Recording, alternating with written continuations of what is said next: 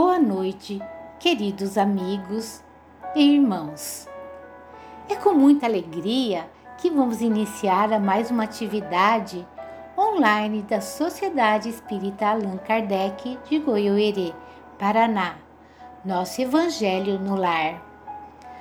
Vamos colocar nossa água para ser fluidificada durante o nosso Evangelho e assim que cada um possa ir desacelerando seus pensamentos. Vamos à leitura inicial do livro Vida Feliz, ditado pelo espírito de Joana de Ângeles, psicografia do senhor Divaldo Pereira Franco. Capítulo 36 Assume contigo próprio o propósito de desincumbir-te bem de todos os teus compromissos com ordem e sem pressa. Quem valoriza o que faz, dá-lhe beleza e sentido, melhor realizando. Todo serviço é nobre, por mais insignificante que seja considerado ou por mais humilde que se apresente. O universo e o verme, tão diferentes e antagônicos, são importantes na criação divina. Realiza cada tarefa com respeito e prazerosamente. Vamos orar. Senhor Jesus, nosso Mestre amado, te agradecemos pela oportunidade desta noite de estarmos aqui reunidos na tua presença, junto aos nossos protetores espirituais e nossos anjos guardiões, todos aqui em nossos lares.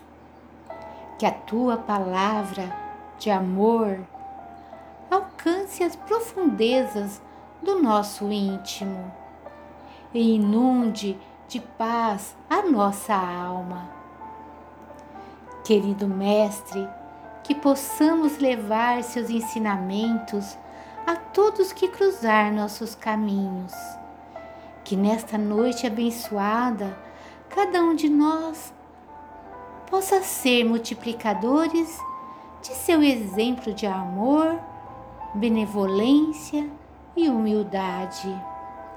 Nos ilumine com a tua luz, para que possamos aprender a cada dia iluminar os nossos caminhos e os caminhos de nossos irmãos. Que possamos comungar, Senhor, em um só pensamento do amor que nos une, a fé que nos move e a esperança de que teremos dias melhores. Obrigado, Jesus. Obrigado, Pai Celestial, por tudo que és em nossas vidas.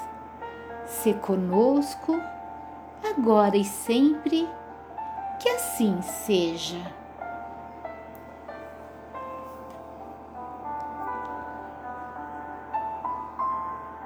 Leremos agora texto do capítulo 14 do livro Vinha de Luz, de autoria do Espírito Emanuel, sob a psicografia de Francisco Cândido Xavier. Aproveitamento. Prefaciando o texto, nós temos de 1 Timóteo, capítulo 4, versículo 15, do apóstolo Paulo: Medita estas coisas, ocupa-te nelas, para que o teu aproveitamento seja manifesto a todos.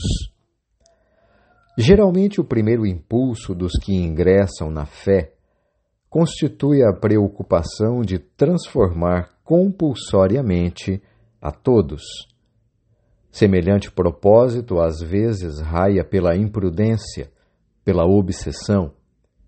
O novo crente flagela a quantos lhe ouvem os argumentos calorosos, azorragando costumes, condenando ideias alheias e violentando situações, esquecido de que a experiência da alma é laboriosa e longa e de que há muitas esferas de serviço na casa de nosso Pai. Aceitar a boa doutrina, decorar-lhe as formas verbais, fórmulas verbais e estender-lhe os preceitos são tarefas importantes, mas aproveitá-la é essencial. Muitos companheiros apregoam ensinamentos valiosos, todavia, no fundo, estão sempre inclinados a rudes conflitos, em face da menor alfinetada no caminho da crença, não toleram pequeninos aborrecimentos domésticos e mantêm verdadeiro jogo de máscara em todas as posições. A palavra de Paulo, no entanto, é muito clara. A questão fundamental é de aproveitamento. Indubitável que a cultura doutrinária representa conquista imprescindível ao seguro ministério do bem. Contudo, é imperioso reconhecer que, se o coração do crente ambiciona a santificação de si mesmo, a caminho das zonas superiores da vida, é indispensável se ocupe nas coisas sagradas do espírito, não por vaidade, mas para que o seu justo aproveitamento seja manifesto a todos. Pois bem, amigos, Jesus, em sua boa nova, fez do amor a pedra fundamental de seus ensinamentos, solicitando-nos que o exercêssemos até mesmo para com aqueles que não pensavam como nós, ou que disputavam conosco nas lides do dia a dia. Em razão disso, para todos nós que nos dispomos a divulgar o Evangelho, cabe a principal tarefa de vivenciá-lo. Pode parecer tarefa fácil, à primeira vista, tendo em vista o exemplo do Mestre, que, mesmo diante de tanto sofrimento, de tanta zombaria, de tantos ataques, manteve-se firme em seus princípios morais e ainda pediu, nos estertores de seu martírio: Pai, perdoa-lhes, pois não sabem o que fazem. Entretanto, não é bem assim. Insuflados pelo orgulho e pelo egoísmo, que, como nos lembram os benfeitores espirituais, na resposta à questão 785 de O Livro dos Espíritos de Allan Kardec, são o maior obstáculo ao progresso. Assim, o iniciante na fé cristã acaba por utilizar dos ensinamentos do Mestre como uma arma de intimidação e maceração espiritual, muito ao contrário do que pregava e exemplificava Jesus. Amai o próximo como a si mesmo. Essa postura belicista acaba comprometendo o aproveitamento das lições de amor do Cristo e transformando então o novo crente em verdadeiro hipócrita, pregando uma coisa e fazendo outra. Por isso, o Espírito de Verdade, na questão 654 de O Livro dos Espíritos, lembra que todos os homens são irmãos e filhos de Deus.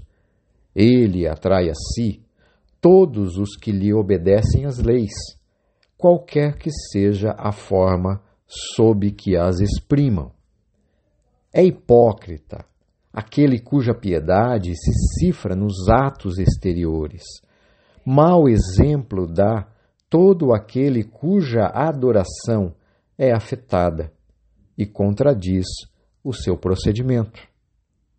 Declaro-vos que somente nos lábios e não na alma tem religião aquele que professa adorar o Cristo, mas que é orgulhoso, invejoso e cioso, duro e implacável para com outrem, ou ambicioso dos bens deste mundo. Deus, que tudo vê, dirá: o que conhece a verdade é cem vezes mais culpado do mal que faz do que o selvagem ignorante que vive no deserto. Assim, necessário é a conscientização dos que se dispõem a seguir o Cristo e divulgar os seus ensinamentos, de que quanto mais for dado, mais será cobrado. A nossa responsabilidade aumenta à medida em que somos esclarecidos pelo Evangelho de Jesus e precisamos, com isso, unir a teoria à prática e viver o amor incondicional proposto pelo Mestre Jesus. Vamos para a nossa prece final. Querido e amado Pai, nós te agradecemos por esta oportunidade bendita e redentora de estarmos reunidos para a realização do Evangelho no lar. O aprendizado desta noite com sublimes lições. Somos gratos aos nossos irmãos desencarnados que aqui também receberam a luz das lições. Somos agradecidos por vossos olhos misericordiosos a nos envolver. Somos também conhecedores de nossos passos trópicos e vacilantes, mas já estamos a caminhar. Bondoso Pai, rogamos vossa proteção para conosco e toda a nossa família, que nos acolhe com nossas dificuldades e limitações. E em seu nome iniciamos, e em seu nome encerramos. Se conosco, Pai Divino, hoje, agora e sempre.